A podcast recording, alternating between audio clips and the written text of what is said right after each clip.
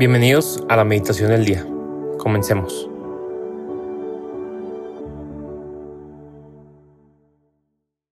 En el nombre del Padre, del Hijo y del Espíritu Santo. Amén. Espíritu Santo, ven, permítenos entrar en tu presencia y toca nuestros corazones para que ellos queden ardiendo del fuego de tu amor Permítenos escuchar con claridad tus palabras y ayúdanos a que sigamos tu voluntad. Hoy es sábado 22 de julio del 2023 y celebramos la fiesta de Santa María Magdalena. El Evangelio que vamos a meditar se encuentra en San Juan capítulo 20, versículos del 1 al 2 y del 11 al 18. El primer día después del sábado, estando todavía oscuro, fue María Magdalena al sepulcro y vio removida la piedra que lo cerraba. Echó a correr. Llegó a la casa donde estaban Simón Pedro y el otro discípulo a quien Jesús amaba y les dijo, Se han llevado del sepulcro al Señor y no sabemos dónde lo habrán puesto. María se había quedado llorando junto al sepulcro de Jesús.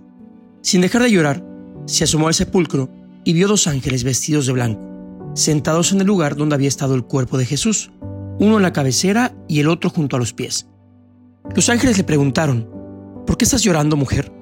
Ella les contestó, porque se han llevado a mi Señor y no sé dónde lo habrán puesto. Dicho esto, miró hacia atrás y vio a Jesús de pie, pero no sabía que era Jesús. Entonces él le dijo, Mujer, ¿por qué estás llorando? ¿A quién buscas? Ella creyendo que era el jardinero, le respondió, Señor, si tú te lo llevaste, dime dónde lo has puesto. Jesús le dijo, María. Ella se volvió y exclamó, Rabuní, que en hebreo significa maestro. Jesús le dijo, Déjame ya, porque todavía no he subido al Padre.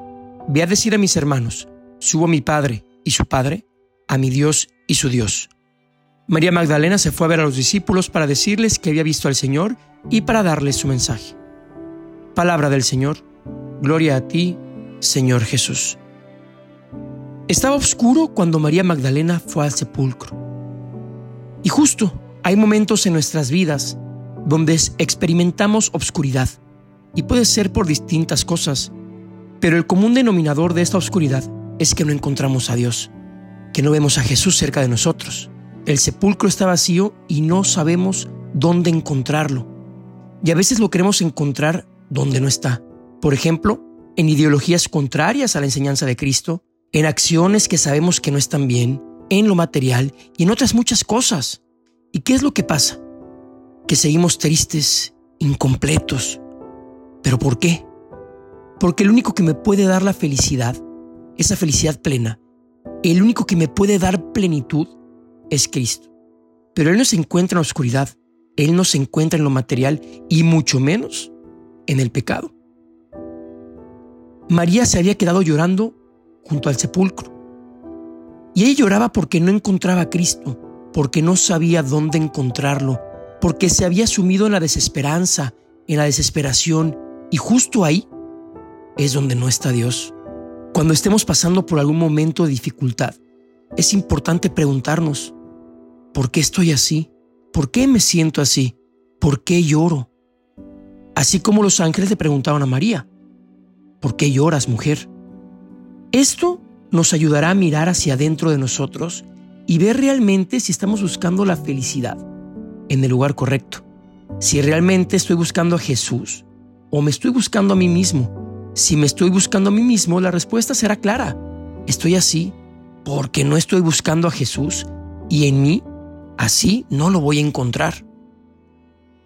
Y María miró hacia atrás y vio a Jesús. Jesús siempre está ahí siempre está cerca de nosotros, incluso en nuestros peores momentos, en nuestros momentos de mayor obscuridad. Pero también depende de nosotros acercarnos a Él y reconocerlo. María no lo reconoció enseguida. ¿Por qué? Porque seguía sumida en su tristeza y eso no le permitía ver a Cristo al lado de ella. Y eso nos puede pasar si no es que ya nos ha pasado en repetidas ocasiones. Nos sumimos tanto en nosotros mismos, en nuestra tristeza, que no vemos la acción de Dios en nuestras vidas y por lo tanto no lo reconocemos, no reconocemos esos milagros que nos da.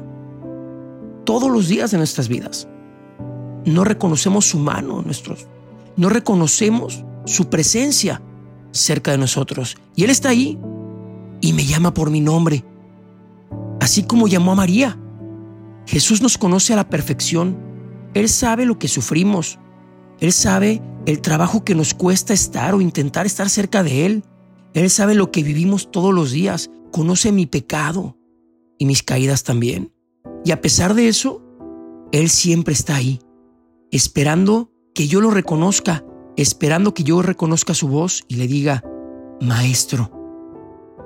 Esto nos tiene que llevar, como María, a salir corriendo, a anunciar a los demás que nos hemos encontrado con Jesús, que nos hemos encontrado con el Señor, con nuestro Salvador. Y esto solo lo lograremos saliendo de nuestra tristeza, saliendo de nosotros mismos, reconociendo a Jesús, reconociendo su amor y dando testimonio con mi vida para que así las personas con las que me tope en mi día a día quieran experimentar ese encuentro con Cristo que todo lo hace nuevo y que todo lo puede.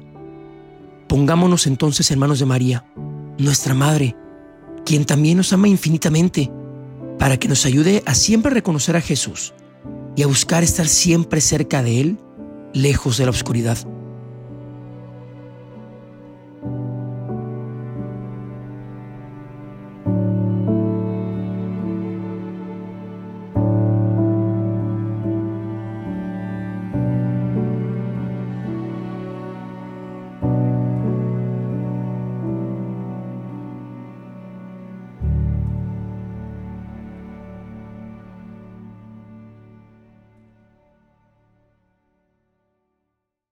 Te damos gracias, Señor, por todos los beneficios recibidos, a ti que vives y reinas por los siglos de los siglos. Amén. Cristo Rey nuestro, venga tu reino. María, Reina de los Apóstoles, enséñanos a orar. En el nombre del Padre, del Hijo y del Espíritu Santo. Amén.